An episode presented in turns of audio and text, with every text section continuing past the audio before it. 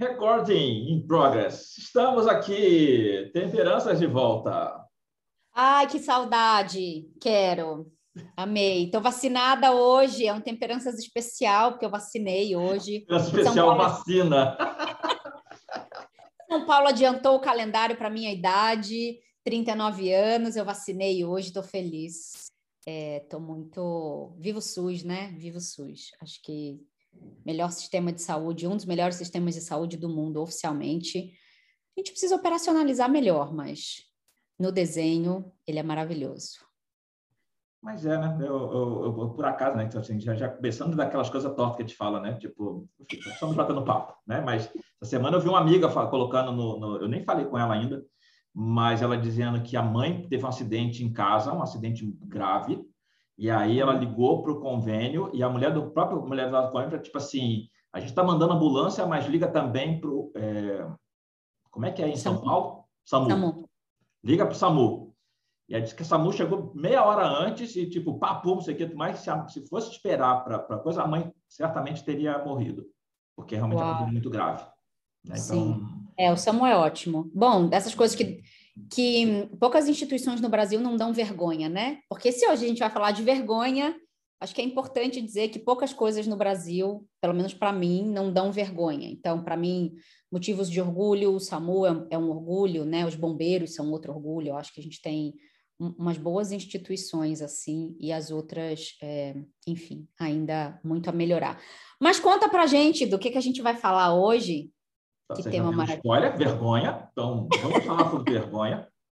É, vergonha tem sido um tema muito presente aqui na, nos meus atendimentos, tanto no tarô quanto na parte clínica. E aí, não que as pessoas verbalizem né, vergonha, mas porque é esse estado geral das coisas. Né? Então, a gente vai esmiuçar melhor esse assunto, mas acho que tem essas várias dimensões da vergonha. Então, é muito comum, por exemplo, na coisa da consulta, né? Tem aqui, deve ter aí com você também, das pessoas, por exemplo, na parte profissional, é, querer fazer a transição ou querer alavancar, mas não ter é, coragem, e aí o, coragem, o, contrário dessa coragem vai ser exatamente a vergonha, né?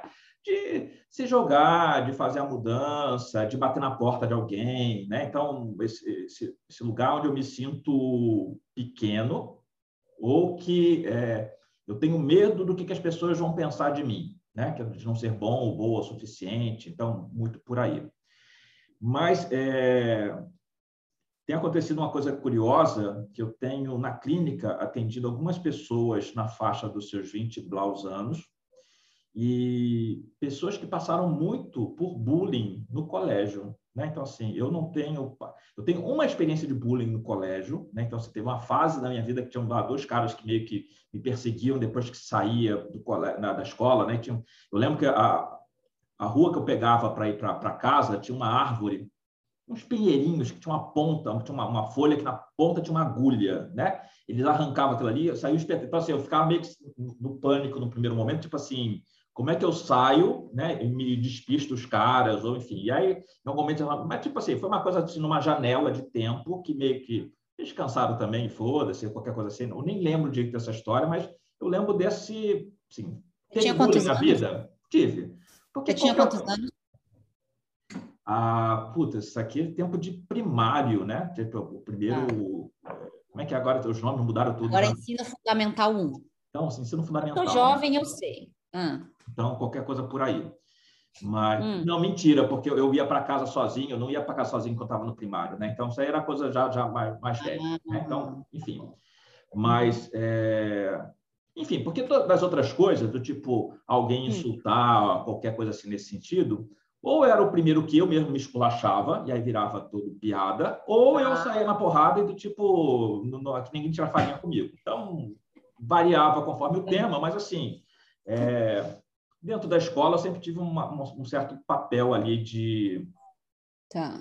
de liderança, enfim, né? Porque eu era abusado, né? Então, uhum. é, o professor às vezes brigava com um cara, ah, para fora de sala. Ficava, ah, vai para fora de sala de quê? Se não está satisfeito, vai embora também. Ah, então tá. Eu levantava e ia embora. Então, assim, então, tinham coisas desse tipo, um temperamento meio ruim, né? Então, aquilo.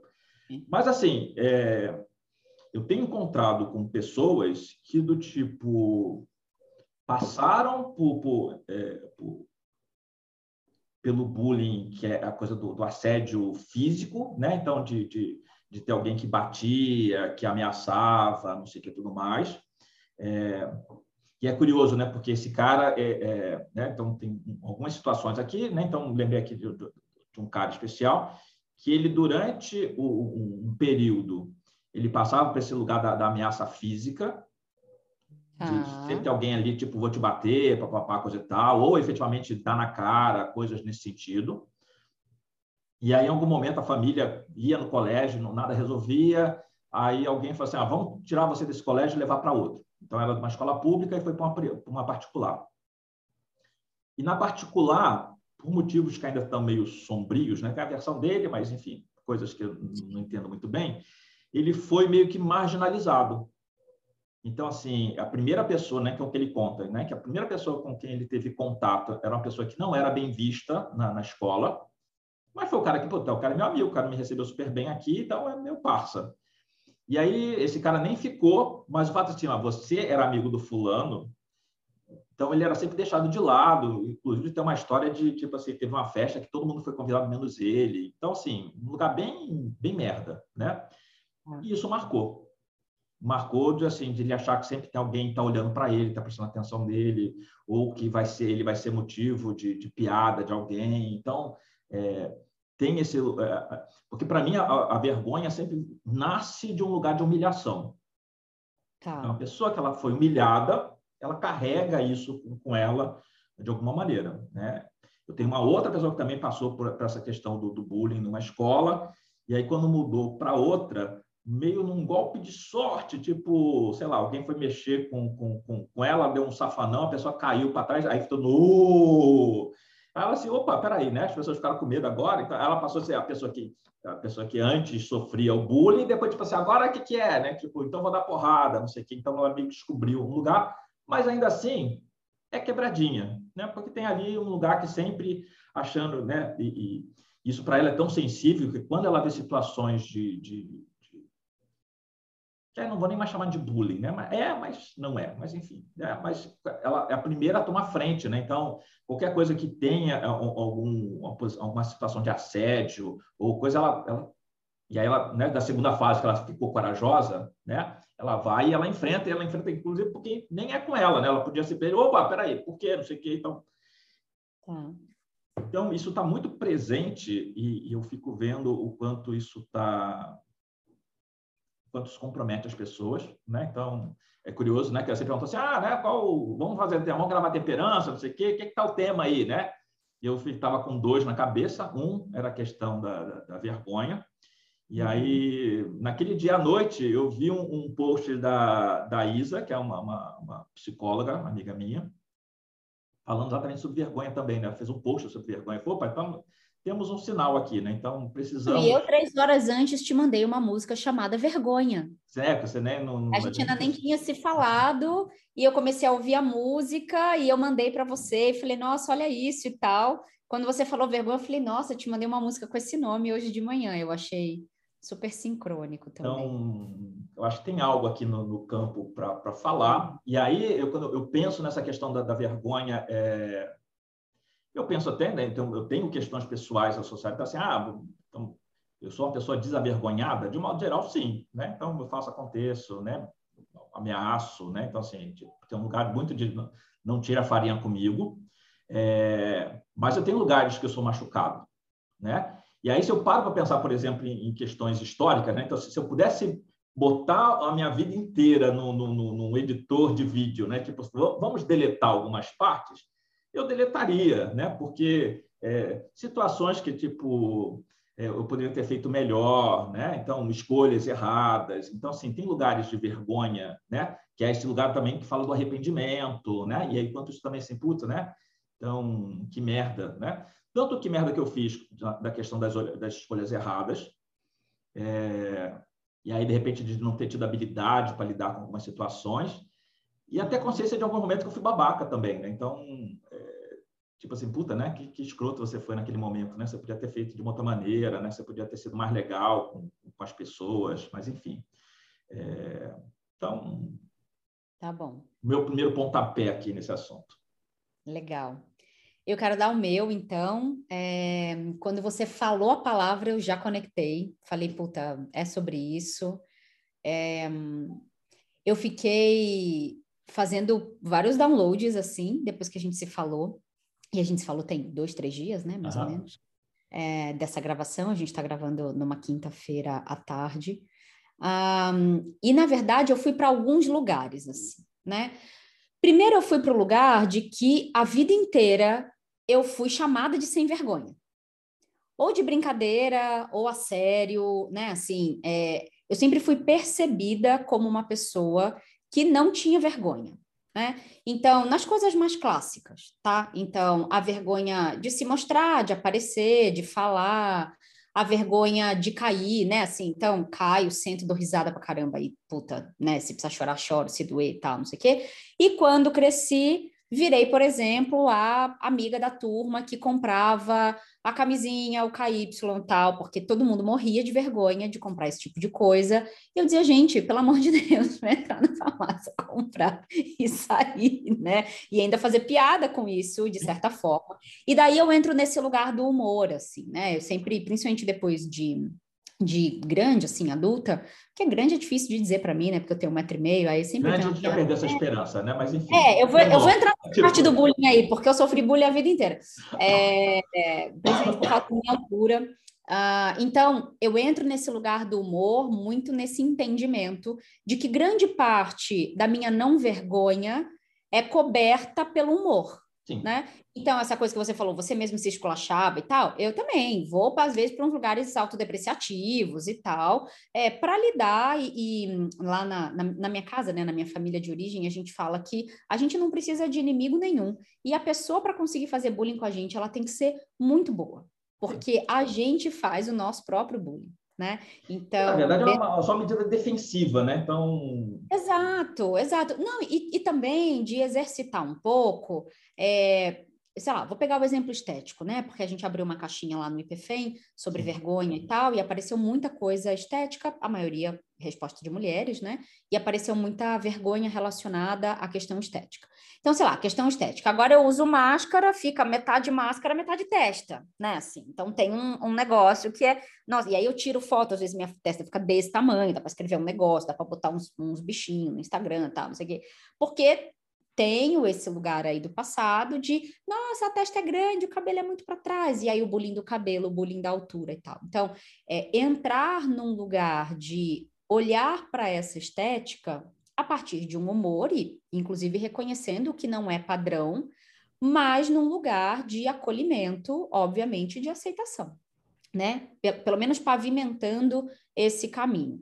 E aí tem algumas compensações. Então, o que, que eu acho, por exemplo, que é, sempre me ajudou a não ter vergonha? Eu sempre me senti muito inteligente. E eu sempre ouvi muito que eu era muito inteligente, porque eu era, eu era meio rápida, assim, eu sacava as coisas, eu falava umas coisas e tal. Então, ser inteligente, ser extrovertida e ser rápida me ajudou a construir. compensação. É, me ajudou a construir na infância, não sei, é um lugar que compensava a falta de outras coisas. Né? É, e, e quando vinha essa coisa do humor já mais adulta, isso, enfim, ajudava um pouco. Então, quando você falou a palavra, eu fui muito para o lugar oposto na minha vida. Mas aí eu fui acessar do que é que eu já senti vergonha, né? Porque, claro que já aconteceu. E aí eu comecei a, a, a relembrar lugares assim. Eu sinto vergonha de não saber, né? Hoje, bem menos assim, mas porque talvez hoje eu saiba bastante, então também tem esse lugar de querer tapar esse buraco. É, mas eu sentia vergonha de não saber, eu sentia vergonha de não conseguir, eu sentia vergonha de fazer coisa errada, era uma coisa que para mim, coisa errada no sentido, no, no, tipo, no sentido de quebrei alguma coisa, sabe? Estraguei alguma coisa. Essa coisa do estragar alguma coisa, físico ou conceitual para mim, ela é muito forte, né? Do tipo, isso podia ter sido evitado. Essa circunstância do podia ter sido evitado e eu fudi com tudo, Sim. isso me leva para um lugar de muita vergonha, né? E você falou que para você vergonha tem a ver com humilhação, para mim vergonha tem a ver com ameaça, né? Quando você falou humilhação, grudou outra palavra para mim. Vergonha para mim tem a ver com, a, com ameaça, algo que me ameaça e que pode me levar para esse estado de vergonha. E aí eu fiquei pensando que a vergonha, ela então nasce de um lugar um, em que a gente não é o que a gente acha que a gente deveria ser para atender a algo que a gente acha que deveria atender.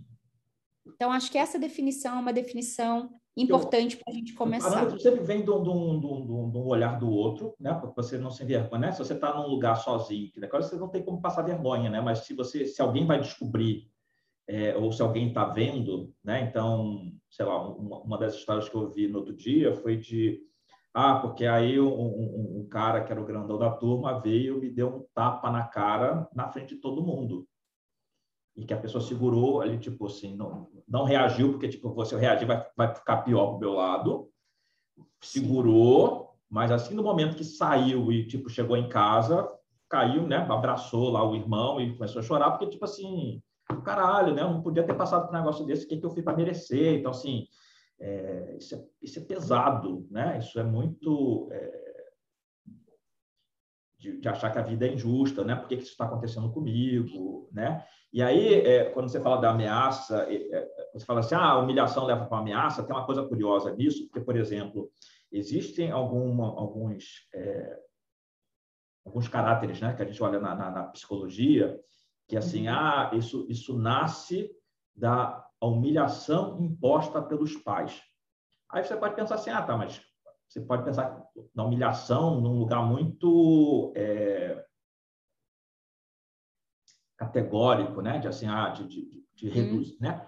Mas às vezes o próprio o pai que é muito os pais, né? Quando eles são muito disciplinadores, castradores e tudo mais, o fato dessa criança não poder se expressar com, com naturalidade já é um lugar de humilhação que tem ameaça, porque eu não vou fazer, porque eu vou tomar uma bronca, eu vou apanhar, ou seja lá o que for, que vai levar de novo para esse, esse ponto da vergonha, né? Então, eu mesmo, né? Então, assim, eu sempre, até bem pouco tempo, eu tinha um, um discurso clássico, por exemplo, eu fico muito irritado com criança que às vezes está fazendo um, um esporro miserento em algum lugar, e aí a mãe fica tipo, ah, Pedrinho não faz, Pedrinho não faz, o Pedrinho está destruindo o zaralho todo, e, e eu, eu assim, cara, aí eu, a, a minha reflexão, né, a minha frase clássica, assim, porque quando eu era pequeno, bastava a minha mãe olhar de uma determinada maneira que eu já ficava quieto, tipo assim, não, tipo estátua, né? Estátua, né? Porque vai dar merda. Que para mim é assim, o supra-sumo da disciplina, né? Tipo rigor, né? Uma coisa quase militar. Só que isso é uma condição de humilhação. Que às vezes, né? E aí você acha que é normal, que é natural, né? Aí você pensa, né? Em algumas, em algumas crianças, né? Que que literalmente apanhavam do pai, né? Então, assim, eu, uhum. eu apanhei algumas vezes na infância, várias, né? Não passei a minha infância apanhando, né? Porque até um momento, tipo assim, opa, é melhor não fazer mais nada para não apanhar. Mas, tipo assim, já apanhei de chinelo, de cinto, de mão, né? De... Eu lembro uma vez meu pai enfiar um murro, de eu, de eu, ficar meio com falta de ar, não sei o que tudo mais. Então, assim, é, nada que a gente denuncie hoje para... Como é que é? Tutela, né? Como é que é do, do... Ele tutelar. É, mas, tipo, é, são coisas que marcam, né? São hum. coisas que você depois vai perceber que isso vai lá criando alguma sequela em algum lugar, né? De, que, é, enfim, dá merda, hum. Né? Então, hoje em dia tem toda a política, né? De você, ah, não, não bate criança e tudo mais, mas aqui mesmo no prédio, às vezes eu fico vendo mãe gritando com, com, filho porque está impaciente, porque está não sei o quê, para coisa e tal, e que é de novo, esse lugar do, do ameaçador, né? Do, do, do né? De, a criança ficar assustada, enfim. É, e aí, de novo, vai levar para esse, esse lugar de um, de um... Eu não posso ser eu mesmo, né? Eu tenho que ser aquilo, né? Aí, desde o berço, né? Eu preciso ser aquilo que meus pais esperam de mim. Sim. E aí Sim. você vai passando pela vida e tem todas as histórias, né? Então, inclusive, assim, eu vi lá no, no, no, no eu vi algumas coisas que, que as pessoas publicaram, é, hoje eu repliquei lá no, meu, né? Tipo, aproveitando, eu lembrei hoje de manhã cedo com, com a coisa lá do, do shame, shame, shame, lá do Game of Thrones, que é um exemplo clássico né, da, da vergonha, que é, que é humilhação pública, né? Então, a mulher gritando e você sendo tendo passar de cabeça baixa para todo mundo tacar bosta em você, tacar pedra, não sei o quê, né? Então, medieval, mas a gente pensa o quanto que a gente não tem isso hoje com os cancelamentos, com, com né, todas essas coisas que a gente vê na, na virtualidade, onde é, se a gente pensa que lá no passado, né, é, eu falo do meu passado, né, então, do, do meu passado, era tudo analógico, né, então assim, se alguém tiver ficar falando uma coisa, vai que falar na minha cara e aí corre o risco de, de, de né, ter uma porrada ou não, não sei o que tudo mais. Hoje em dia são os anônimos que podem te esculachar virtualmente, né, denegrir a sua imagem e tudo mais, e até você reverter, né, então, em, situações de, de, de, sei lá, né, a gente tem até histórias de, de, de coisas criminais, né, de alguém que foi, né, agora mesmo, essa coisa do, de negro, né, o, o cara da, da, bicicleta, né, que a bicicleta, não, você foi roubou porque você, né, porque você é negro, ou eu passei um link para você daquela atriz lá do, do do plantão, do, da sessão de terapia, né? Uhum. Que ela, ela comprou uma mulher negra, né? Uma atriz negra, ela comprou uma cacetada de coisas na farmácia e quando foi passar pela porta, apitou. E assim, pô, se apita comigo, você fala, gente, o que, que é, né? Tipo, o que, que é? Mas assim, por já ter uma coisa estrutural, né? Tipo assim, puta, negro passando, apitando, tipo, roubou alguma coisa, é, e ela perdeu o controle dela, do tipo, gente, não me faz passar por uma situação dessa, não sei o quê, tudo mais, né? Porque ficou, saiu, né, de, de chorar e tudo mais, do tipo, de sentir vergonha, né? É vergonha, né? Porque é uma vergonha que vai lá no, no, no lugar mesmo da, da, da, da, da negritude, como você vai falar da, da, vergonha, às vezes por você pensar diferente ou por você é, ter uma orientação diferente, seja política, seja sexual, seja qualquer coisa que isso possa servir de, de munição para alguém te esculachar. E se esculacha só para um, se fica ali no mano a mano, até pode ser, né? mas quando se esculacha geral, né? se esculacha num, num, num grupo, né? E aí, de novo, voltando para a história do bullying, né? Então, a gente tem uma situação tipo assim, sei lá, os caras são todos meio delinquentes e eu não sou.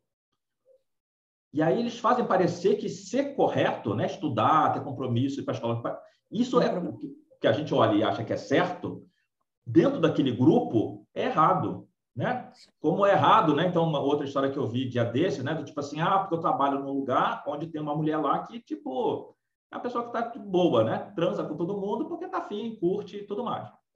E é tipo assim, pô, tá dando mole para você, você não vai sair com ela? Eu falo assim, não, porque eu tenho namorada. Assim, ah, tu é viado, né? Tu é viado que tu vai. Tipo, eu só não quero, eu só não acho correto. Mas aos olhos dos outros, né? Tipo, e aí, tipo, eu não quero porque eu não acho correto, mas ao mesmo tempo eu fico mais vergonha porque as pessoas estão me sacaneando, estão duvidando da minha masculinidade, ou enfim. Sim. Isso aqui é, tá pano para manga, né? É, numa linha reta, vergonha vai ter muito a ver com expectativa, né? Hum. A sensação de vergonha vai ter muito a ver com este lugar da expectativa. Porque depois desse caminho todo, eu fiquei pensando assim, do que é que eu sinto vergonha hoje? Hoje, assim, com quase 40 anos, sendo esquisita do jeito que eu sou, assim, né? Esquisita de não ter muito padrão, né? De, de ter tido a vida que eu tive, do que que eu sinto vergonha hoje?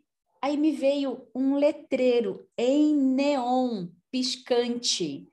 Eu tenho vergonha de falar inglês em público. Eu morro de vergonha.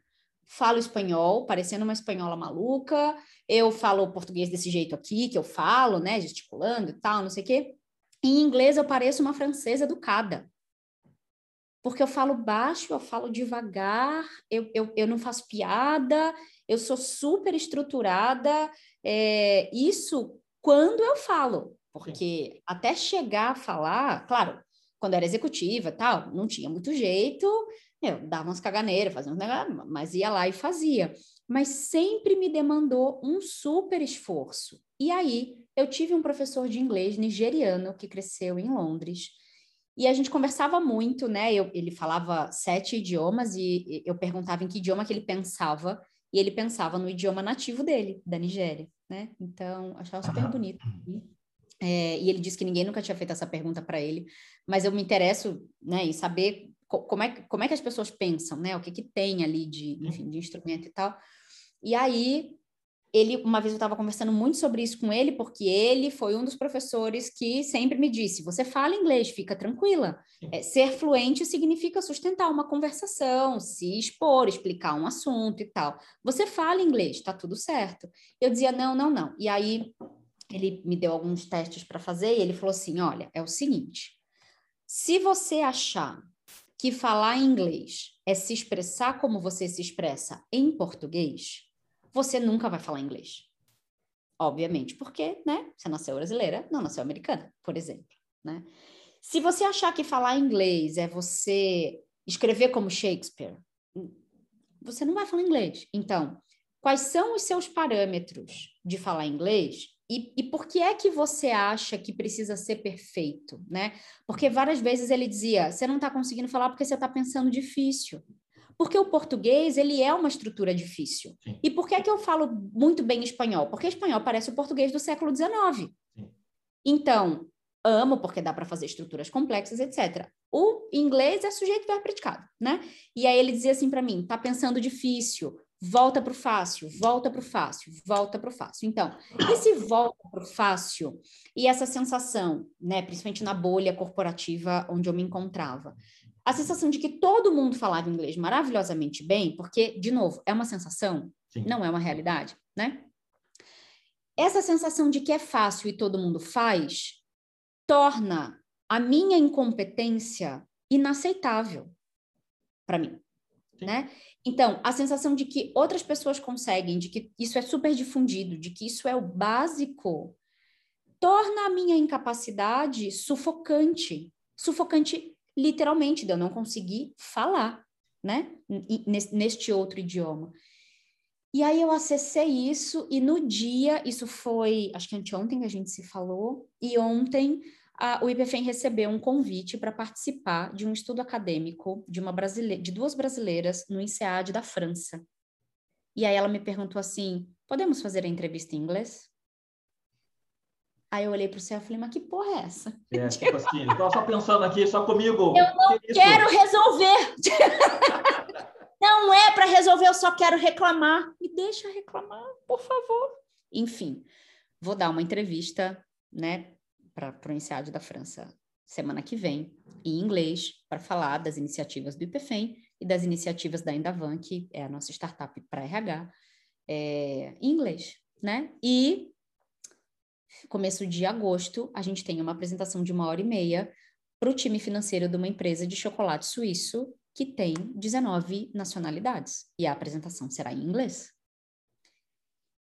E aí, o que eu quero falar com isso é o seguinte: o quanto a gente se confronta com as nossas vergonhas, o quanto a gente olha para elas, o quanto a gente mergulha nelas, o quanto a gente fala, então tá bom, é disso que eu tenho vergonha? Sabe aquela abordagem mais selvagem, assim, da psicologia, de tem medo de aranha, põe uma aranha na sua mão, sabe? Tem medo de nadar, empurra a pessoa na. Que, enfim, eu tenho minhas críticas em relação a isso, mas. Não, mas é, é assim. Este lugar que eu quero, é, é, quero fazer. Faz muito sentido, inclusive, né? Porque, por exemplo, é, você pega, por exemplo, a Brené Brown, né? Então, uma coisa que ela fala muito é sobre o fato de que é, a vergonha é aquilo que a gente não quer falar.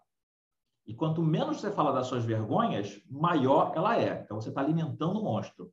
Então, quando você fala para alguém sobre as suas vergonhas, de certa forma, a pressão diminui. E aí eu penso muito isso das vezes que eu já participei de grupo de homens, onde alguém se aventura em falar alguma coisa tipo Tá ok, gente, é isso. Aí fala, aí todo mundo assim, caramba, eu também, eu também. Aí você, quando você vê que tá todo mundo Dá um eco. Dá um eco.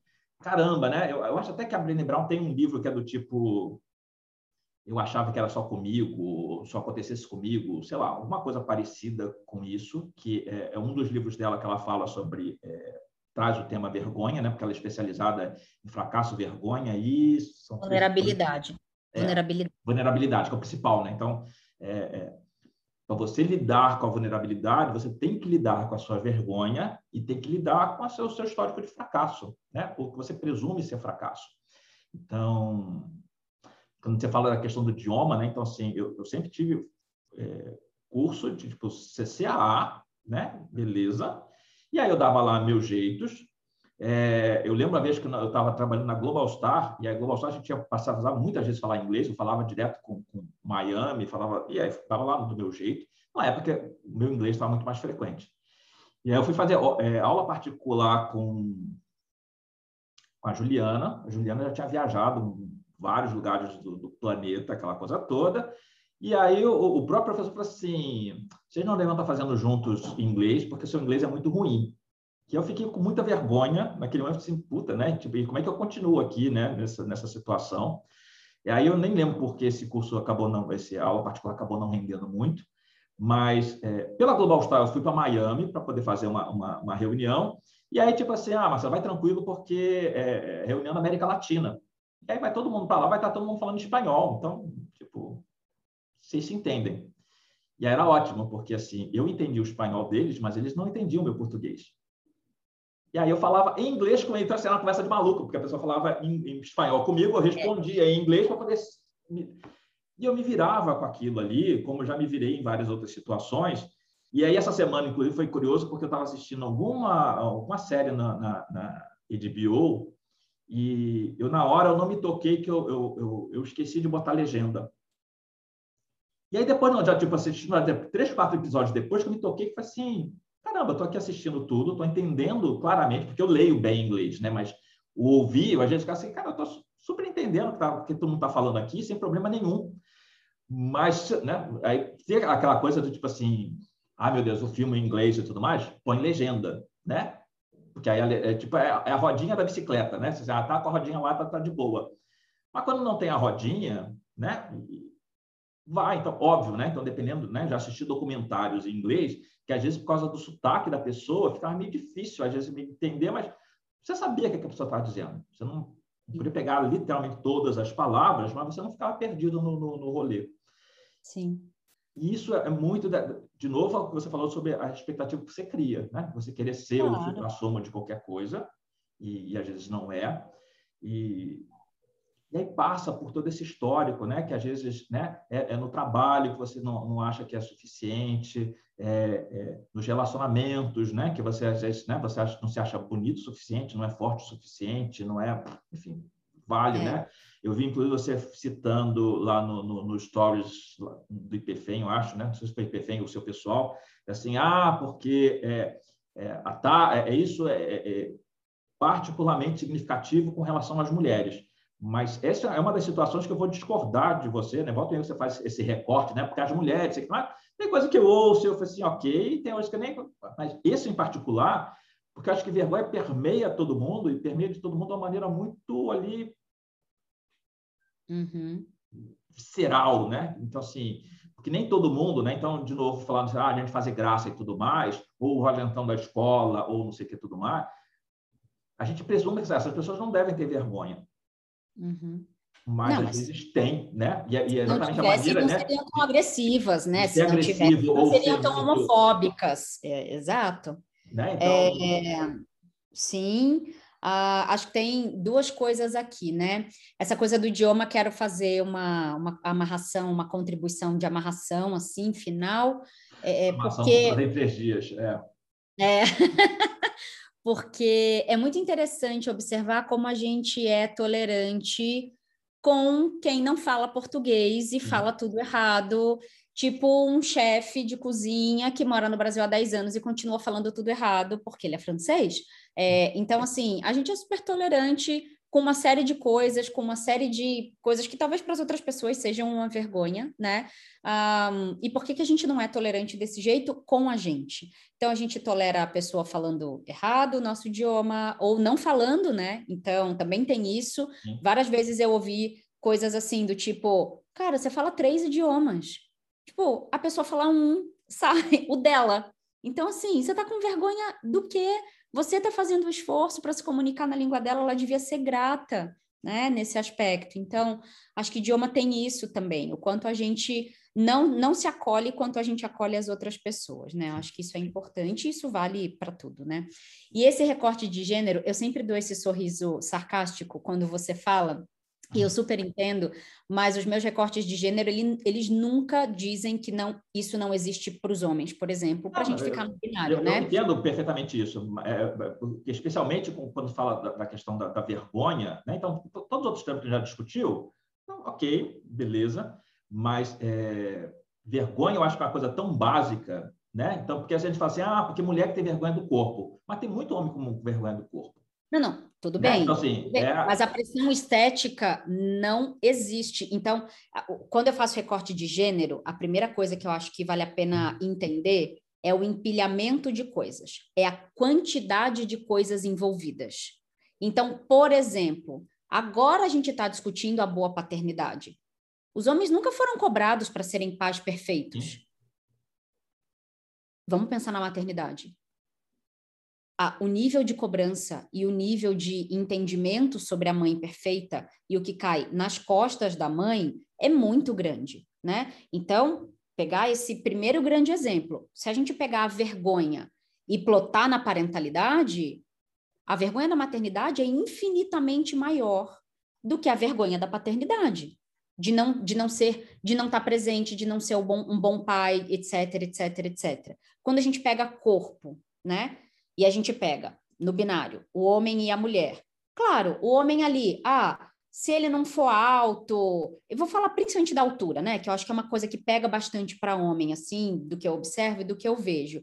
Ah, é tamanho de altura e tamanho do pau. São as duas coisas que, tipo, super pegam. A hora que eu pego essa lista e ploto no feminino e trago para o feminino, essa lista é infinita de pelo, de pele, de cintura, de sapato, de esmalte, de cabelo, de maquiagem, de olho, de boca, de vagina, de vulva, de é, é um negócio assim infinito, né? Então, esse lugar da vergonha, ele existe, mas quando a gente pensa em quantidades e empilhamentos, para mim o recorte de gênero ele continua super valendo e eu dei só dois exemplos, né? Sim, mas assim, é ninguém está aqui para competir, quem passa mais vergonha, né? Quanto, então, assim. Pois é, não tá para competir, mas o feminino se fode muito mais. Na... Mas se fosse uma falando, né? Que, assim, aí é óbvio, né? Que assim, um público que está assistindo aqui a gente vai ser um público muito maior feminino do que masculino. Eu espero, inclusive, estou aqui com a minha garrafa de água para dizer que eu espero, inclusive, que neste momento ninguém fique fazendo coraçãozinho para Marcelo, entendeu? Eu tenho isso aqui no meu coração tenho esse rancor, entendeu? Do grupo do IPFEM que fica fazendo coraçãozinho para você, né? Não, mas falando sério, assim, é, os recortes de gênero, ele, para mim, eles sempre serão é, muito pertinentes pelos empilhamentos, assim. Mas eu nunca digo que não existe para o masculino, né? Porque é, quando você vê a, a questão da, da, da, cobrança com, com trocentas mil coisas, né? Então, tipo assim, então, mesmo quando você fala sobre relacionamento, é a mulher que espera que o cara tenha uma, uma estabilidade financeira. Né? E às vezes o cara, quando está lá numa situação, uma coisa, e ele meio que se vê. Ele não só, ele, ele naturalmente, ele é descartado. É o lugar do provedor, né? Sim, porque aí é esse, esse lugar do cara que protege, que, que dá conta, que sustenta, né? E aí a gente é pensa, inclusive, né, toda a construção masculina de vários caras né, que crescem tudo tortos na vida, porque o tempo todo teve essa pressão, né? Do não chorar, do não isso, não aquilo, não sei o que, não aquilo, não sei o que. Mas, então, assim, então, o quanto que essa, essa... O ser fora desse padrão... Sim. Traz um lugar da vergonha. É, do padrão, do padrão executivo viril rico, né? De preferência branco. Esse Sim, é. Não, mas assim, é, é que nem assim, algumas pessoas colocaram lá na, na, na, no IPFEM do tipo assim, ah, eu cheguei aos 30, eu cheguei aos 40 e eu ainda não tenho estabilidade financeira. Né? Isso, mulheres, mulheres. Mulheres colocaram lá, mas tipo isso tem um agravamento ali na questão do, do, do, do às vezes, do homem. E aí, de novo, não quero competir um com o outro, mas isso é, o homem também, quando vai chegar assim, puta, tô aqui com 30, ainda moro com meus pais, ou ainda preciso de dinheiro de alguém, ou não, não me vejo numa situação de, de, montar uma família porque eu não sei se eu me banco, não sei se eu... eu almocei com uma pessoa essa semana, uma executiva, e ela dizendo, eu fui casada por 15 anos com um cara que nunca compareceu. Eu que tive que sustentar tudo, eu que tive que fazer tudo, era eu que pagava a viagem, era eu que pagava a casa. Chegou uma hora que não deu. Aí, nessas horas, se eu faço o exercício de aplicar para o homem o que aplicam para a mulher e para ver a diferença, nessas horas eu também faço o exercício inverso. será que um homem é, estaria tão incomodado com a mulher não dividir as contas?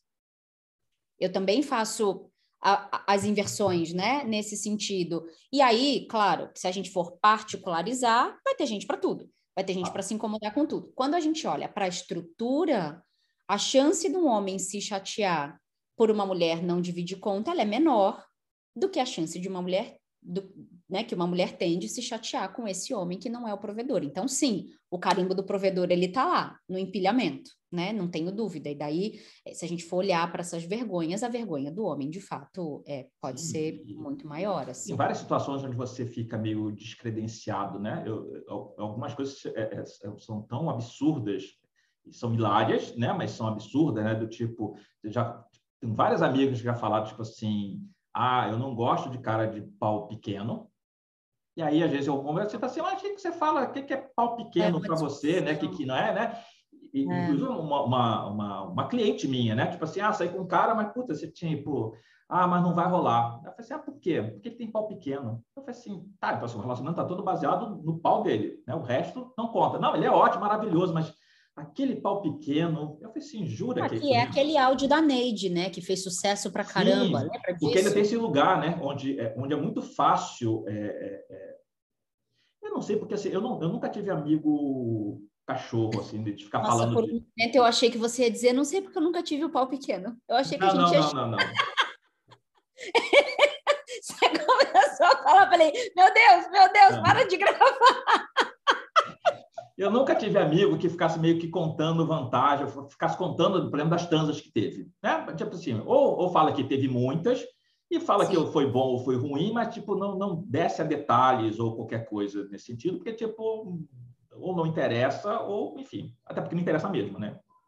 Exato. Mas, é, mas por exemplo, eu tenho um, eu já é, já saí com uma mulher que ela falava assim, ah, porque ela trabalhava em loja e ela falava que as mulheres da loja ficavam, tipo assim, tipo, já tinham rodado ali o shopping inteiro, já tinham saído com vários caras do shopping, e que elas meio que trocavam entre elas, tipo assim, o fulano lá tem pau pequeno, o fulano lá tem pau grande, tipo assim. Sim. Que é um lugar que intimida os caras, né? E aí eu, eu, eu lembrei de uma chamada. gigantesca, né? Sim, que aí a mulher falou assim: olha, é, se você era algum, algum, algum site né, de, de, de, de, encontro, sei mais, e era uma coisa meio de casal, né? Casal procurando alguém para poder meio que compor ali a, uhum. a brincadeira, né? É. Tipo assim, uhum. Não aceito, não, por favor, se você tem pau pequeno, nem mande mensagem. Aí, entre parênteses, menos de 20 centímetros. Caralho, tipo assim. A mulher que é um guindaste, né? Tipo, tem uma perna ali, né? Tipo, não, né? Mas tem isso, né? Então, assim, aí você pensa, por exemplo, toda a indústria pornográfica que os caras tu, tu tem um braço ali para comer alguém, qualquer um que não tenha, não esteja naquela categoria, pode ser tipo assim, puta, não vou nem tirar a calça, né? Como é que eu vou não, sair é, com alguém? Não só o tamanho, mas a performance, né? Tem toda uma narrativa ali que é impossível. Pois é, né? Então, o, cara fica lá o tempo inteiro lá metendo, metendo, metendo, metendo e nunca gosta. Assim, ah, então, assim, todas essas situações performáticas, né? Mas que são situações extremamente intimidadoras. São. Né? De, de pessoas, né? que... Então, assim, você pensa, né, por exemplo, meninos em academia ou meninos na, no vestiário do colégio, aquela coisa toda, que às vezes tem vergonha de ficar pelado na frente dos outros, porque assim, ai meu Deus, né? Porque às vezes o cara até tem o, o, o pau normal, mas ele não se sente, é, ou porque tem alguém que, que, é muito grande, né? Porque obviamente as proporções vão ter de todas, né? Enfim. É. Ninguém está aqui fazendo, é, sabe da média em cada país, mas não sabe de, ah, mas qual a proporção cada um está dentro dessas médias. É. Né? Mas é, essa vergonha em academia, ela é bem comum no feminino também, assim, é, por várias encarnações em relação, principalmente às proporções do corpo, acho que isso é importante. Mas, mas você falou uma palavra que me veio uma imagem agora, é, o quanto a vergonha tem a ver com performance, de uma maneira muito ampla. É, performance em qualquer frente, né? A performance intelectual, a performance profissional, a performance sexual, a performance relacional, é, a performance financeira, né? Assim, é, como é que eu performo em determinado é, espectro, né? Ou contexto. E aí eu queria é, ler umas que apareceram no IPFEM, pode ser? Sim. Que daí eu acho que isso ajuda a gente também a dar contorno, né? Eu, é, eu, eu, eu, vou, falar, vou falar uma coisa, vou explicar uma coisa aqui. Eu costumo dizer que pouca coisa me afeta, me afeta assim no sentido de me desestabilizar, né? Mas ao mesmo tempo tudo me afeta, porque eu me deixo atravessar, emocionar e etc. Mas poucas coisas assim é, são difíceis de sustentar. É nesse sentido que eu quero dizer, né? Hoje em dia, eu acho que né, depois de todos os trabalhos que eu fiz, né, de, de, toda, de todo o caminho que eu andei e tal, pouca coisa para mim hoje é difícil de, de encarar, de, né, de consumir, de ler, enfim, de acessar. E aí eu preciso dizer que acessar isso aqui, né, essas respostas na caixinha do IPFEM, é, acessar isso exigiu de mim um, uma sustentação um pouco mais sofisticada, assim. Já, já sei o que, que vai ser. É, porque eu acessei umas vergonhas aqui é, que eu falo, gente, isso isso está tirando a sua saúde. E isso, em teoria, né, é, não, não devia estar tá aí, é, é tão simples de resolver, né, assim, é, puxa vida, sabe, sabe aquela vontade? Eu tenho pouca dessa, poucas vezes essa vontade, essa vontade de pegar a pessoa e falar, vem cá que eu vou resolver com você, sabe? Tipo, de olhar para umas coisas e falar, caramba, olha a quantidade de coisa que tira a nossa liberdade, que tira a nossa saúde, né? Que tira a nossa espontaneidade, sabe? É, teve uma que falou é, vergonha dos meus dentes, né? É, que, que só quem tem essa vergonha é que sabe. Ah. Porque daí é o exercício de colocar o sapato da pessoa. Eu não tenho vergonha nenhuma de falar, de rir, de né? Porque não tenho vergonha nenhuma dos meus dentes. E eu lembro que eu fiz uma entrevista para um trabalho do MBA uma vez, que era um trabalho sobre aposentadoria, e uma das perguntas era: as pessoas estavam entre 8 e 5 anos de se aposentar, né? Era o, foi o grupo que eu escolhi. E aí eu perguntava, o que, que você quer fazer antes de se aposentar, né? O que, que é uma coisa assim que você fala, nossa, isso aqui eu preciso fazer antes de me aposentar. E no recorte feminino apareceram duas coisas importantes. A primeira, arrumar minha casa antes de parar de trabalhar, e a segunda, arrumar os meus dentes, né? E aí, e, aí e aí eu entrei em vários lugares sociais, né? Porque, enfim, a dentição é um negócio que o Brasil não olha, a importância odontológica no Brasil não existe, ainda é algo classista, sofisticado e tão básico e tão fundamental, e porta de entrada para tanta doença, né? Assim, doença cardíaca, inclusive. Uhum. E aí falei, puta merda, como, como é viver com uma vergonha? E aí eu comecei a fazer rankings de vergonha né? Desde aquela vergonha que, em teoria, é mais fácil de resolver, fácil entre aspas, do ponto de vista instrumental, tá? Não que a pessoa tenha a condição, mas, por exemplo, um tratamento dental resolve, né? E vergonhas maiores relacionadas, por exemplo, a racismo, né, etc., que daí tem um caminho muito mais longo e menos instrumentalizado, né? Menos pragmático e mais dependente de um coletivo, né? Não é um negócio que você vai lá, tem o dinheiro, paga e resolve. E eu fiquei pensando numa fila da vergonha, assim. E aí, quando eu vi essas respostas do IPFEM, é, as alocações de vergonha, elas são sofisticadas, né? Elas são intrincadas, assim, elas, elas vão levando a gente para lugares é, de, muita, de muita culpa. Essa foi a sensação que eu tive, né, nesse, nesse sentido. Então, apareceu é, dos meus dentes, quando, como eu falei, né? Ah, ser, e aí eu vou para o estético, então, vou pegar essa e vou puxar o estético, né? De ser tocada porque acho meu corpo feio, a vergonha do meu peso, vergonha de ter uma relação sexual é, com mais liberdade, então peguei o estético e trouxe aqui para esse, esse lugar. E aí tem uma pessoa que relata que tem vergonha de ser lésbica, né? De vez em quando sou lésbica casada e mesmo com terapia, dependendo do lugar, às vezes ela sente vergonha é, nessa exposição mais social, né? Nesse aspecto. É, pararam, pararam. Uma pessoa que teve vergonha, inclusive, né, de, de ter mandado coisas para gente, e uma pessoa com vergonha de ter tido quatro filhos, né? Porque essa pessoa também depois mandou umas coisas sobre o corpo e tal vergonha de ter tido quatro filhos. Aí, deste lugar estético barra sexual, veio um lugar de vergonha profissional. E aí, muito na esteira desse, que né, tecnicamente a gente chama desse pensamento neoliberal, desse pensamento capitalista, que é essa coisa do tem que ser produtiva, tem que ganhar não sei quanto, tem que ter trabalhado não sei quanto, tá, tá, tá, tá, tá, tá, tá. tá. Então, de ser improdutiva, é, de ter trabalhado pouco, minha carteira profissional é quase nova, é, tenho 42 anos sem ter nenhuma estabilidade financeira,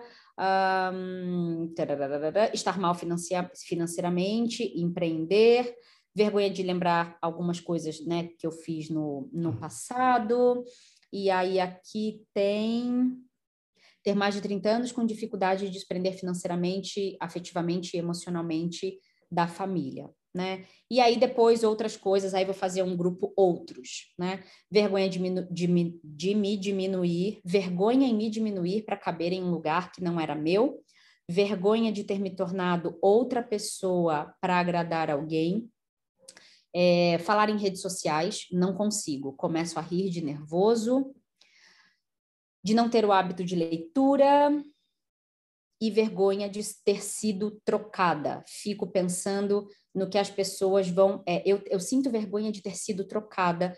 Penso o que os outros estão pensando sobre isso ter acontecido.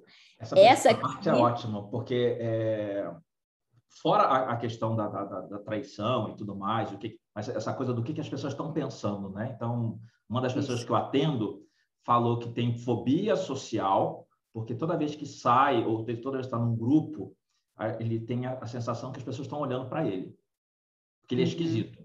Aí eu falei, tá, defina esquisito. E aí ele falou algumas coisas lá, aí eu falei assim, você já parou para pensar que as pessoas têm problema demais? O, e, né, mais do que isso, né, hoje em dia, tá todo mundo com a cara num negócio desse aqui, para tá prestando atenção em você. Sai do pedestal, ninguém se importa. Também não é colocar, mas é, é porque a pessoa, na verdade, não são 5 mil pessoas que estão olhando para você, é você que está se olhando o tempo inteiro, achando que você tem capoete, que você, é, sei lá, que você é esquisito, que você não está bem vestido, que você, enfim, todas as coisas que podem ser possíveis. Você não está performando socialmente do jeito que deveria. É, mas assim, é, você se coloca num lugar, porque tipo assim, então a pessoa que foi traída, foi trocada, não sei o que tudo mais trocentas pessoas foram trocadas. Não, eu acho que essa palavra, para mim, essa palavra. É, é fundamental, né? Porque você... mulher, isso, essa palavra vindo de uma mulher, essa coisa do trocada, né? Como se a gente fosse. Tem, porque, enfim, dentro do feminismo tem um, uma linha, uma das linhas, né, que a gente é, estuda bastante, lê, conversa, discute, é a objetificação da mulher né? Inclusive com estudos acadêmicos sobre publicidade, principalmente uhum. na década de 80 e tal. Então, esse é tudo, todas as expressões aplicadas ao feminino com conotação de objeto. Então, esse trocada, o que, que a gente troca? A gente troca um pneu, a gente troca uma roupa, a gente troca de canal, a gente troca, né? É, pessoa, a gente não troca, em geral né? Então, essa coisa do. É quase como se fosse minha responsabilidade ele não ter ficado comigo ou ele ter escolhido. Estou é, partindo do princípio que é ele, tá? Mas assim, não tem nada aqui que, que diga, né? Mas, enfim, em geral, é por aí que o caminho vai. É, na, na, heteronormatividade, né? Então, é como se fosse culpa minha, e isso é muito religioso, como se fosse culpa minha não ter edificado o lar, e, portanto, este, esta pessoa, né, este homem, me troca por alguém que, inclusive, eu devo ter as minhas é, classificações e as minhas visões sobre o quão melhor ou não essa pessoa é em relação a mim, para que as minhas vergonhas sejam ainda mais empilhadas, porque eu tem algo que acontece. Atendi uma mulher uma vez que ela contando a história do, do, do marido que trocou né, por outra. Esse marido era, era um esculacho, porque o cara era um inútil. Era um inútil por completo, né? Tipo, ela que sustentava aquela, aquela relação. O cara foi muito boa, assim, era um inútil. Era inútil, né? E aí, o cara trocou ela por uma, uma, uma mulher mais nova. Ah, isso é um fantasma no feminino também. Isso envelhecer é uma vergonha. E aí, a pergunta dela, assim, é, eu quero saber por que, que ele me trocou. Aí eu falei assim, eu não vou te responder essa pergunta. Aí ela assim, ué, por quê? Né? Tipo assim, tô te pagando, né? Por quê? Eu falei assim, essa pergunta não vai levar você para lugar nenhum. E, aliás, assim, esse cara já é um traste. Então, tipo assim, você fez super bem de ter se livrado dele, né? Tipo assim, despachou. Então, assim, se essa pessoa não era não era digna de estar com você, né? Tipo, não acrescentava nada na sua vida. Então, por que, que você está preocupado com o que, que a outra tem que você não tem? Não, não tem que traçar esse tipo de paralelo. Aí ela pensou, pensou, pensou assim, você tem razão né? Por quê? Mas até alguém, eu não sei se ela parou para verbalizar isso para alguma outra pessoa, verbalizou comigo porque era aquele momento, então era algo meio que cabia, né? Então falou com o tarólogo, pode ter falado com o padre, pode ter falado com o psicólogo dela, sei lá o quê, né? E eu não sei se o psicólogo seria tão, né, tipo, né, de, de, de jogar na cara, né? Porque assim, ah, então fale mais sobre isso, né? Tipo, não, não assim, cara, porra, por que você está preocupado com esse tipo de situação? Isso. Então, essa pergunta é uma pergunta super aplicável para vergonha, porque o que eu ia dizer é: tem isso no feminino de bem menos no masculino, vi poucas vezes, mas assim, no feminino tem bastante que é se eu sou, aspas, trocada por alguém mais feia, mais velha, mais gorda, menos inteligente, menos rica, menos bem-sucedida, sei lá o quê, que me faz melhor de alguma forma, esse lugar é um lugar que ele dói, mas ele dói um pouco menos, enfim, é um sentimento bem ambíguo. Agora, se eu sou trocada por alguém que reúne muitas qualidades que eu gostaria de ter, por exemplo, essa dor, ela é uma dor muito atravessadora, né? Ela, ela é uma dor assim, ela é um golpe, né, nesse sentido. E aí, é, tudo para mim na vergonha vai depender de qual é o eixo, qual é em torno do que aquilo está se movendo. Né, nesse a, a pessoa é, é, é, melhor em várias coisas, mas às vezes nem é melhor em várias coisas. Às vezes é melhor só em Isso. uma coisa, né? Tipo, é... não, e não tem, e não tem melhor e não tem pior, é. assim, tem. É, por que, que aquele cara resolveu... Tem uma história ótima, né? Que assim, é, o cara era casado, largou a mulher e ficou com a minha cliente. E aí, enquanto com a minha cliente, ele só esculachava a outra mulher. Porque ah, você é maravilhosa porque a outra não sei o quê. Você é maravilhosa porque a outra não sei o quê. Você é maravilhosa. E aí, dado um momento, cara assim, acabou tudo aqui entre a gente, porque eu estou voltando.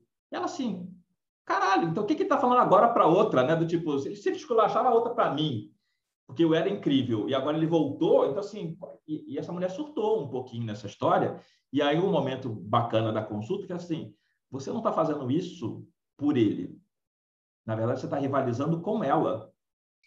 Isso. E esse é o ponto. Porque para o feminino, vergonha maior é não ter um homem. Então, esse é o ponto. Tem um eixo de vergonha, um dos, né? E quando eu falo das vergonhas empilhadas, para o homem, não é uma vergonha não ter uma mulher. Até porque ele pode, né? Passar, falando português bem claro, carioca, passar vara em várias, né? Passar piroca em várias, eu vou, prende as suas cabras que meu bode tá solto, né? Ainda tem muito essa narrativa. Então, para o homem, envelhecer não é uma vergonha enquanto ele não fica broxa, tá? Aí a gente vai voltar para performance sexual de novo, porque, enfim, sexualmente, aí sim, eu acho que tem uma, um peso de vergonha muito maior, assim, para o masculino. Mas quando a gente olha para o relacionamento, não é uma vergonha um homem envelhecer, não é uma vergonha um homem né, não ser casado.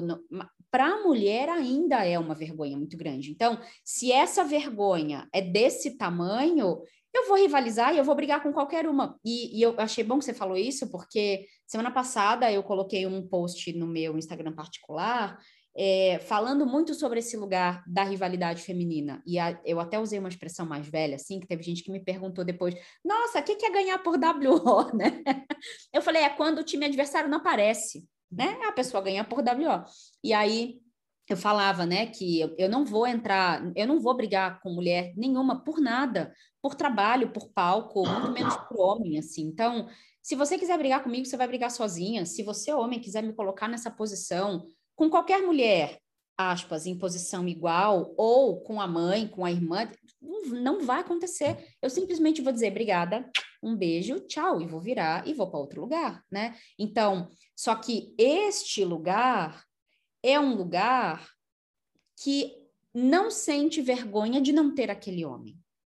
Para mim, esse é o ponto. Não sente vergonha em ficar sozinha, porque se essa vergonha é muito grande, eu vou brigar com outra mulher, eu vou competir, eu vou dizer, olha lá, ela, é, que, que também é uma narrativa religiosa, né? É ela que está tentando contra o meu casamento, é ela que não dá sossego, é ela. E, de novo, as particularidades vão acontecer. Ah. Sim, tem aquele homem que está ali quieto e tem sim aquela mulher que está indo atrás, mas estamos em 2021 e dá para esse homem interromper contato de muitas formas também, né? Então precisa entender que portas são essas que ficam abertas ou não. Agora, via de regra, a pessoa que é casada é que precisa resolver os B.O. dela, né? Então, assim, não é a mulher, a piriguete, a que, que vai destruir o meu casamento. E aí, assim, talvez o casamento nunca tenha sido forte, né? Talvez o seu companheiro precise, enfim, olhar para algumas coisas e tal. E aí tem outras vergonhas envolvidas, né? Às vezes a vergonha de uma doença, às vezes a vergonha de uma, de uma situação, enfim. E, de novo, a gente vai empilhando aí essas vergonhas. Então, é, ler essas respostas do IPFEM me mobilizou bastante, assim, nesse lugar, é, de entender que nessa fila da vergonha seria bom que a gente localizasse onde é que essa vergonha está, para que de alguma forma, é, isso a gente faz bastante no apoio terapêutico do IPFEM, né? Para que de alguma forma a gente trace um plano de ação para resolver essa vergonha. Olhar para o passado sempre é bom, né? Para a infância, eu acho que como você comentou, mas também entender quem é que está passando essa vergonha, se é a criança ou se é a adulta, então, essa vergonha aqui é a criança Ana que está passando, né? Ou é a adulta? Em geral, vai ser a criança, né? E aí a gente terapeuticamente tem alguns caminhos ali. A, a grande questão toda vai muito porque é... até cair a ficha, às vezes é complicado, né? Porque se alguém chega para você e fala tipo assim, ah, puxa, é a minha maior vergonha é porque, sei lá, tipo, 15 anos atrás eu tomei uma atitude assim que foi uma atitude equivocada. Você pode dizer para ela, né? Então, bem protocolar, tipo assim, olha só, mas naquele momento você fez o, seu melhor. Então, hoje você, com a cabeça 15 anos mais velha, mais madura, mais não sei o quê, você olha para lá e tipo assim, puta, né? Naquele momento você fez o que era possível. Só que do discurso para o sentimento é outro barato. É, 40 anos aí no meio. Né? É um monte de coisa. Tem uma coisa que eu esqueci de, de, de, comentar é que eu, eu, sempre gosto de ficar procurando a etimologia das palavras, né? Então, tipo, já vai ser a origem da palavra, né? Então. É, e, e eu tô aqui, ó, eu ainda quero falar disso aqui, ó. Pois é, então você gosta do dicionário, eu vou lá para tipo assim, ah, tá, mas onde é que veio isso, né? E aí, é, vergonha vem de alguma coisa lá em latim que vai dizer que é sobre o resgate do respeito. E aí a, a, grande questão, porque no primeiro momento é um resgate do respeito público, não está isso lá no texto, mas é que eu estou aqui já pressupondo, mas começa pelo autorrespeito. Porque é, uma das questões que surgiram durante a semana aí foi exatamente a coisa assim: ah, eu vou assumir uma posição aqui de gerência de um departamento e tudo mais, mas eu não sei se as pessoas vão me respeitar, como é que eu faço para impor respeito? E assim, começa se respeitando, porque assim, se você acha que ser uma ter a posição de chefia, você, você vai ser respeitado por ser ameaçador ou por ser. Tipo assim, não é por aí. Né? Então, onde é que você confia em você mesmo? Onde é que a sua palavra é firme? A palavra firme não significa que é a palavra agressiva. como, é, onde é que essa palavra se conecta com o que realmente você carrega dentro, né? No último círculo de mulheres, é, era um círculo baseado no laríngeo, né? E aí eu peguei um livro também muito legal sobre a voz coletiva feminina e o peso não só do silêncio, mas o peso de sustentar a voz coletiva, né? Quando você vem para fora é, e fala. E aí isso também ganha, tem como né, contrapartida muitas coisas. E aí a gente estava falando muito desse centro de força, é, de dor de garganta, quando não sai a palavra, vergonha, né? Apareceu aqui a vergonha de falar em público, etc. O quanto essa palavra realmente está conectada com o que você traz dentro, né? Com o que você quer expressar no mundo, o quanto você tem clareza do que você quer expressar no mundo. E aí eu acho que vale a pena, né, a gente pensar aqui no dicionário está escrito assim: vergonha, sentimento de ultraje, olha aí, humilhação, opróbrio, é, sentimento penoso de insegurança, timidez, atitude indecorosa, desonesta, coisa que aí vem assim, pouca vergonha, né? Coisa que merece reprovação por ser uma desonestidade ou indignidade, ter vergonha na cara, ser digno, honesto. E aí a vergonha também vai muito para esse lugar da honra, né? Então, às vezes eu, eu, brinco aqui em casa, eu falo, isso aí que você vai falar, dá para falar no Jornal Nacional? Porque se der para falar no Jornal Nacional, tudo bem. Se não der para falar no Jornal Nacional, você pensa aí, porque também essa coisa do público e do privado, né? Acho que tem uma música, não sei se é do Capital Inicial, que o que você faria se não tivesse ninguém olhando? Eu esqueci agora. É, se não tá tivesse. Na minha cabeça, é. É, se não tivesse ninguém olhando o que você é, faria. Se o mundo fosse acabar, né? O que, que você. É, isso, é. Se o mundo fosse acabar, isso, me é. diz o que você faria. É isso. É... Porque, porque tem um pouco isso. Para mim, a vergonha, ela sempre também vai olhar para um lugar que é público. Ela sempre vai trazer o outro. Né? Então, se no privado e no particular eu faço, mas no público eu tenho algum problema, é, vale também a pena pensar sobre o lugar do outro na sua vida, né? Que outro é esse? Essa coisa do estou preocupada com o que os outros vão pensar. Sempre é bom fazer o recorte do outro. Né? Que outro é esse? É um outro que importa? É um outro que você respeita? É um outro que tem autoridade sobre você? Você, quando é... falou, me veio uma, a imagem clássica na cabeça da, da mulher amamentando em público. Que Ai. aí aparece alguém babaca e diz assim, mas você não tem vergonha? tipo assim, vergonha do quê? Né? Tipo assim, vergonha de não deixar uma criança morrer? Não. É, é...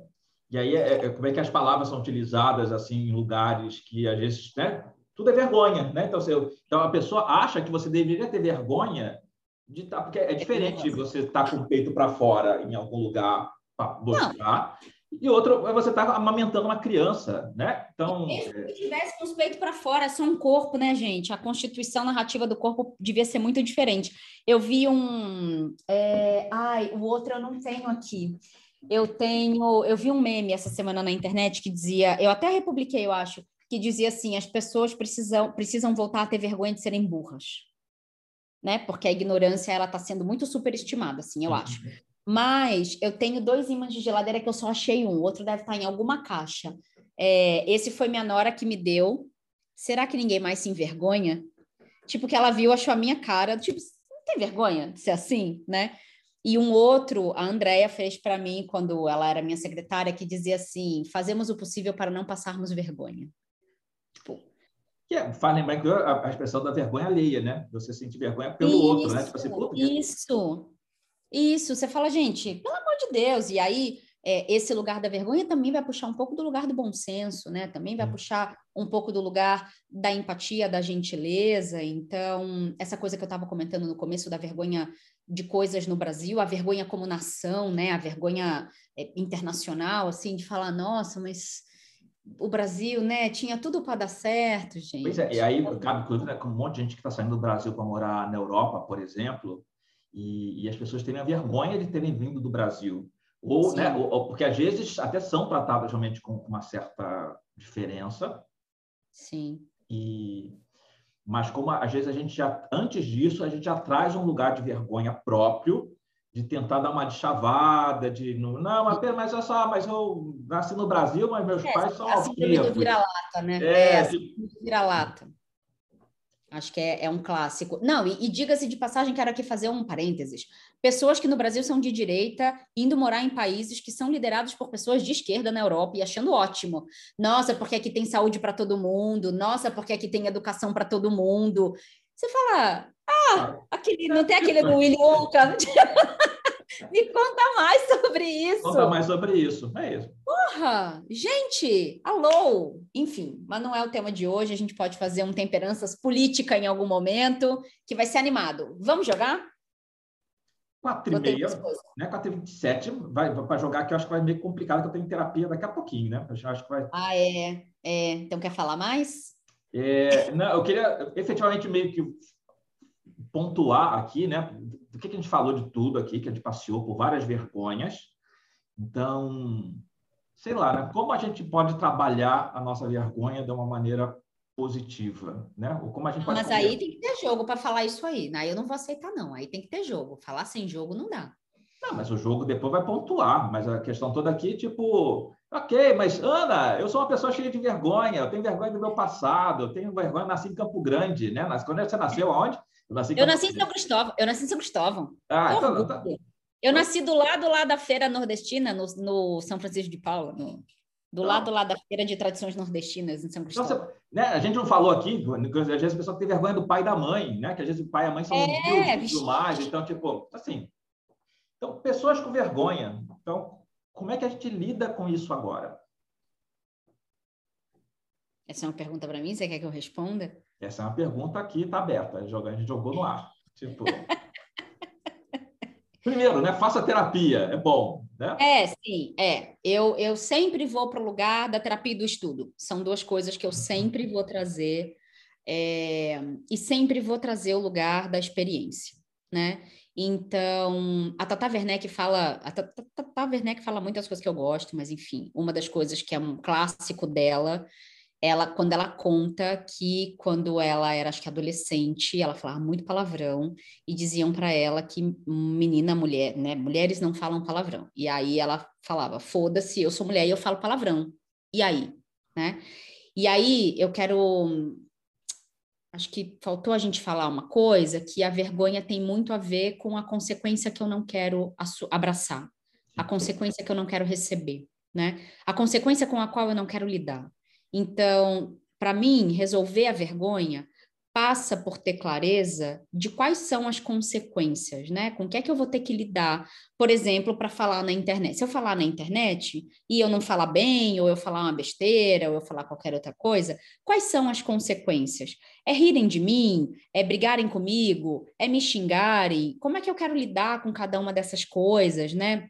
É, o, o, quanto de é, é, o quão infalível eu acho que eu tenho que ser, ou quanto de vulnerabilidade eu já vou colocar na mesa. Então, para mim, tudo vai passar pela experimentação.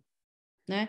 Ah, mas eu não tenho a coragem nem de começar. Começa para um grupo pequeno, para um grupo seguro, sabe? É, é, é, busca um pouco, não precisa ir falar num TED para 5 mil pessoas, sabe? Assim, um negócio gravado, lá, lá. Não precisa.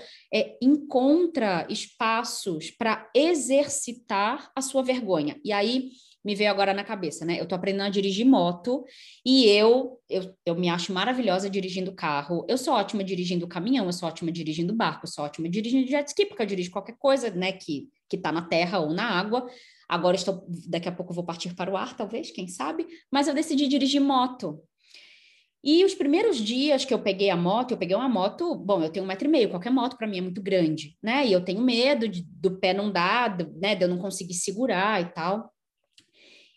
E as duas primeiras aulas que eu tive foram numa ruazinha bem escondida no bairro perto da autoescola, que simulava o circuito da prova do Detran. Só que era uma ruazinha desse tamanho, com um circuitinho super apertado. Era eu sozinha ali e eu, maneirona, né? Mó exibida, corajosa, tal. Velozes e Furiosos de versão. Velozes, Velozes e Furiosos versão duas rodas. Exatamente, Brazilian Driver. Aí o instrutor falou assim, ó, a parte mais inicial você já pegou, né, de parada, partida, porque puto, o, o, acelerador na mão, a embreagem na mão, os negócios no pé, uma, uma história. Ele falou assim, ó, isso aqui você já pegou, eu sugiro que você transfira as suas aulas lá para o Parque do Ibirapuera, porque lá o circuito desenhado é do tamanho da prova do Detran. E a parte mais difícil do, do percurso é a prancha do final, que é uma merda de um negócio desse tamanho acima do chão, que você não pode, se você sair, você é reprovada. Ele falou, e aqui não tem. Então, eu acho que pode valer muito a pena você transferir para lá. Só que você chega lá, é tipo o Maracanã lotado de gente, de instrutor, de aluno fazendo merda, de gente caindo, de gente vendendo pipoca, de não sei o quê. E você tem que ir lá na frente de todo mundo, né? O que é que ajuda? O que é que me ajuda? Tá todo mundo Lembrar no lugar. todo mundo está aprendendo. O que é que me ajuda? Saber que aqueles instrutores não nasceram em cima de uma moto. Sim. Todo mundo, em algum momento, teve o lugar da primeira vez. Então, isso me ajuda muito. Mas eu não fui no começo a mesma pessoa corajosa que eu, eu era na ruazinha do bairro. Entendeu? Porque daí estavam olhando, aí começavam a cochichar, eu já falava, ai, tô fazendo alguma coisa errada, as pessoas estão reparando. Ontem, por exemplo, eu fiz aula até anoitecer. Só que quando anoiteceu, eu já estava ali há duas horas, a minha mão estava doendo muito do acelerador e da embreagem, porque a minha mão é pequena também, né? E estava doendo muito. E eu comecei a deixar a moto morrer e tal. Veio um outro instrutor, que não era o meu, olha que filho da puta. Veio um outro instrutor e falou assim: Você tem problema de visão? Aí eu falei: Não. E meu instrutor aqui do lado. E meu instrutor é um homem preto, lindo, gigante, de 1,80m, ele paradão assim do meu lado, com a cara de bravo. Aí ele olhou pro cara, aí ele, é o quê, Ra? É o quê? É o quê? Aí ele, não, porque escureceu e você começou a errar um monte de coisa, você estava indo tão legal. Aí o cara olhou para ele e falou assim: ela tá cansada, velho, duas horas aqui com, essa, com esse negócio aqui, você tá achando que ela tem essa tua mão aí? E o, o meu instrutor ficou puto. Tipo, tá achando que essa, tem essa tua mão aí, calejada? É o quê? Deixa a menina, a menina tá indo super bem e tal. Olha isso. Aí eu olhei para ele, olhei para o meu instrutor, e falei, não, eu não tenho problema de visão, não. Tipo, mas é isso. Viver é sobre estar exposta aos outros. Porque é isso, a gente não vive num, numa bolha, numa cápsula. Às vezes queria, queria, mas não é assim que funciona. Então, viver é sobre se expor. Eu sugeriria que quem está vendo a gente, quem está ouvindo a gente, reflita e comece a experimentar diferentes exposições para aquilo que a gente fala lá no IPFEM, alargar a zona de conforto e não sair dela. Eu não quero sair dela. E aí, hoje eu virei piada lá no, no Ibirapuera, porque eu fui fazer aula de manhã cedo, e aí, a primeira vez que eu fui fazer o circuito completo do Detran. E aquela prancha é uma merda. E eu fiz, eu juro, eu, eu ia, eu ia, eu ia, eu ia. Depois da 15 quinta vez, eu consegui fazer a prancha até o final. E eu soltei um puta que pariu! E parei a moto. Quando eu olhei para trás, estava todo mundo rindo. Tipo, os instrutores, as pessoas. Aí os instrutores, é isso mesmo, tem que comemorar, tá vendo? É possível. E aí eu falava, caralho, essa merda, a aula tinha que ser só dessa merda, tal, não sei o. E saí andando, porque tem esse lugar do o que é que. Qual é o valor de aprender? Qual é o valor de não saber? Eu acho que esse é, é um dos pontos, né? Porque a gente fica pensando nas, nas grandes vitórias, mas a gente tem que pensar nas pequenas. Porque cada passo que você dá é para ser claro. celebrado. Constrói né? confiança, constrói confiança, é, gente. É, então, é, a coisa do o que eu posso fazer agora? Você falou da Tata Werneck, eu, eu lembrei que essa semana passou algum é, Reels da vida, que era um trecho hum. de uma hum. entrevista da Débora Seco para o Bial. E aí, hum. É, como ela é uma fração ali, eu não, não, não sei do que se trata, mas eu estou supondo que, de novo, tenha sido o fato lá dela ter feito a Bruna surfistinha, não sei o que tudo mais, ela estava meio que coletando uma informação do tipo que alguma prostituta deve ter contado para ela, né? Porque, a, porque a, a, frase, eu não vou lembrar exatamente agora, mas era do tipo assim, é, a vida não é sobre o que, que você quer ser, mas aquilo que você pode ser. Uhum. Porque a vergonha está muito lugar, nesse lugar onde você idealiza uma coisa que às vezes você nem tem porte para isso. Então, assim, você não vai ser uma jogadora de basquete, você pode ser uma excelente motociclista, mas você não vai ser uma jogadora de basquete porque você não tem estatura para ser. Ah, mas eu e quero. Nem serei. E nem serei a motociclista que vou dirigir a moto mais foda da Harley, porque a moto mais foda da Harley pesa sete Ana Cláudias, entendeu? É, é. E pesa sete Ana Cláudias. Não é possível um negócio desse, entendeu? Então, assim, o que, que eu dou conta? Né? E dentro desse lugar que eu dou conta, como é que eu. Né? Eu sempre falo dessa coisa do arcano maior, né? das cartas, né? Lugar da excelência, lugar deteriorado. Então, assim, como é que você consegue alcançar a excelência daquilo que é possível para você? Exatamente. Aí é óbvio, né? Se a gente está falando de algumas coisas do tipo, né? Vamos lá, eu não alcancei a, a minha eh, situação financeira ideal, ainda está tá mais. Eu acho muito divertido, às vezes a pessoa fala, tipo, se sente derrotado e tudo mais, porque não sei o quê. Aí você, ah, quantos anos você tem? a pessoa tem lá, tipo, 40 e Tipo, você, você provou pensar que você chegou até aqui bem? Pô, não, não chegou na situação que você queria, mas você não está. Obviamente, né? Pode ter situação que a pessoa está super ferrada de tudo. Mas, uhum. na maioria das vezes, a pessoa está reclamando e às vezes assim, ah, teve momentos altos, momentos baixos, teve isso aqui, mas, tipo, se equilibrou e está fazendo as coisas e ainda tem caminho pela frente. Então, assim, Sim. só não desiste, coloca foco no que você quer e continua trabalhando. Sim. É, e para as pessoas que responderam no IPFEM, né, é, sobre a não independência financeira, eu vou recortar pessoas num certo privilégio, tá bom? Porque o que eu vou falar agora não serve para quem não está, né, para todo mundo. É, mas eu pego muitos casos em consultório e em leituras de tarot também, que a pessoa não quer dar nenhum passo para trás. Então, assim, vou dar um exemplo é, clássico, né? A pessoa mora num bom bairro, por exemplo, com a mãe e com o pai, né? A pessoa mora num bom bairro e ela ainda não tem dinheiro para bancar aquele bairro, tá?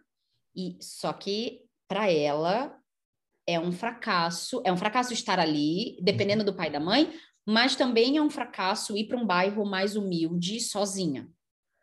Aí você fala, olha, então vamos, né, vamos conversar sobre que, com que fracasso você quer dormir de conchinha, porque assim, tem esse lugar, eu sinto esse às vezes esse lugar de eu também não quero abrir mão de nada, porque eu só quero daqui para frente, porque senão isso vai ser um grande fracasso. E eu fico pensando assim, nossa, a minha vida profissional, todas as vezes que eu mudei de emprego, todas, eu mudei para ganhar menos. Todas. Assim, sem exceção. Eu mudei para ganhar menos, eu mudei para me fuder mais, eu mudei para milhares de coisas. Mas aquilo ali tracionava para outros lugares. E aí sim, eu era promovida, eu ganhava mais e tal, não sei o quê. E aí eu mudava para ganhar menos do que eu tinha atingido ali. Então, é, fazendo essa retrospectiva outro dia, né? porque essa coisa do que se ganha ou do que se perde, essa conta ela é muito maior. E para mim a conta da vergonha ela é muito maior, porque é, eu posso ter a vergonha, né, de falar inglês em público e etc. Mas assim, eu sei que isso está muito mais dentro de mim do que efetivamente do lado de fora. Por isso que eu, eu sugeri a fila da vergonha. Porque quando a gente fala de vergonhas relacionadas ao racismo, a gente precisa entender que é uma vergonha muito maior que não está só dentro de mim. Né, que vem de outros lugares, tipo o vídeo, aquele vídeo que você me mandou. Então, é, entendendo isso, para mim, tem diferentes tratativas a depender de qual é a posição que a vergonha ocupa na fila. Mas para qualquer posição tem o trabalho interno e tem possibilidades de experimentação, né? Nesse sentido. Acho e é um se para resolver dá para você a vergonha, né? Então se a, a vergonha... É, e se, e se para resolver a vergonha, conversa, né? Conversa com uma pessoa que seja querida, se, conversa num grupo, né? De que tenha lá um, um de respeito, de, de cuidado, né? Uma borda ali, né? Uma borda terapêutica, né? Um grupo de confiança e tudo mais, que são lugares é. que a gente às vezes se expõe a essas coisas que todo mundo assim Tá, mas... Não, e, e, eu ia falar assim, e se para você sustentar, né, assim, um lugar ou de experimentação ou de não vergonha, você precisar partir para um enfrentamento, é, experimenta isso também. Então, uma pessoa respondeu, ah, eu tenho vergonha de dizer não. Mas quais são as consequências horrorosas que você assume quando você não diz um não? Experimenta dizer pequenos nãos, né? Experimenta e, e vê como é que o seu corpo se sente nesse lugar. E se tiver que partir para o enfrentamento, parte também, assim, na linguagem que você conseguir, no alfabeto que você conseguir, do jeito que você conseguir, no tempo que você conseguir, tipo, avança, né, nesse sentido. Então, acho que tem a ver com a, a grande questão é que a vergonha vira um imã de vários outros sentimentos aflitivos, né? Então, outro dia alguém me contando uma história e quando ele me contou o, o coisa, eu dei, uma, dei a resposta óbvia, né, da situação. Eu disse, mas peraí, mas né, a resposta que ele deveria dar para um, um, uma outra situação, né? E ele assim, puta, eu não pensei nisso. Eu falei, sabe por que você não pensou nisso? Porque você estava com medo. Isso. Porque se de boa, essa resposta é, porque é a resposta óbvia. Não tem lugar para. Não tem outra resposta. Isso aí. É tão claro, né? Mas você já estava assim, ah, meu Deus do céu, vou me ferrar agora, vou me ferrar agora, vou me ferrar agora. Aí você vai e trava, né? É. um lugar de contração, né? Então, e aí isso é uma coisa boa, né? Porque a vergonha é sempre algo que te faz encolher. É, contrair. E a gente precisa, né? Respirar para expandir, para ocupar os espaços que a gente tem à nossa disposição. Sim. E eu falo muito para as minhas clientes, né? Que é uma coisa que a gente vai falar muito no Pensar Não Dói do IPFEM, da semana que vem, acho que é dia 14. É, não tem certo, não tem errado, tem você. Sim. Assim, tem você, né? Então, que lugar é esse de você? Que lugar é esse? O que que tem dentro dessa sacola, né? Dentro desse, desse, dessa caixa chamada você, assim. E aí você vai encontrar sua turma também, porque a vergonha também pode estar muito atrelada a uma turma errada, né? Uma, errada no sentido de não ser mais compatível com você. Não, e aí, com você, não é isso. É, e aí você tem vergonha de ser abraçadora de árvore na, numa turma da Faria Lima, sabe assim? Então, assim, gente, bora procurar nossa turma, né? Acho que é isso. Eu terminaria desse jeito. Não tem certo, não tem errado, tem você. Isso. Então, a gente fecha é. por aqui. E daqui a pouco. Vai ter jogo em algum momento. Vai ter jogo. Mas você não vai fazer nenhuma diferença. Você, na sequência, já vai ter um jogo aqui na sua porta. Já espalhado, olha aí, tem um. Talvez a gente esteja de roupa diferente, talvez não esteja mais de dia, talvez, mas para você não vai fazer diferença. Exatamente. Beleza? Beijo. Obrigada, beijo, tchau. E cadê o botão aqui para dizer, opa, deixa eu botar, deixa eu botar.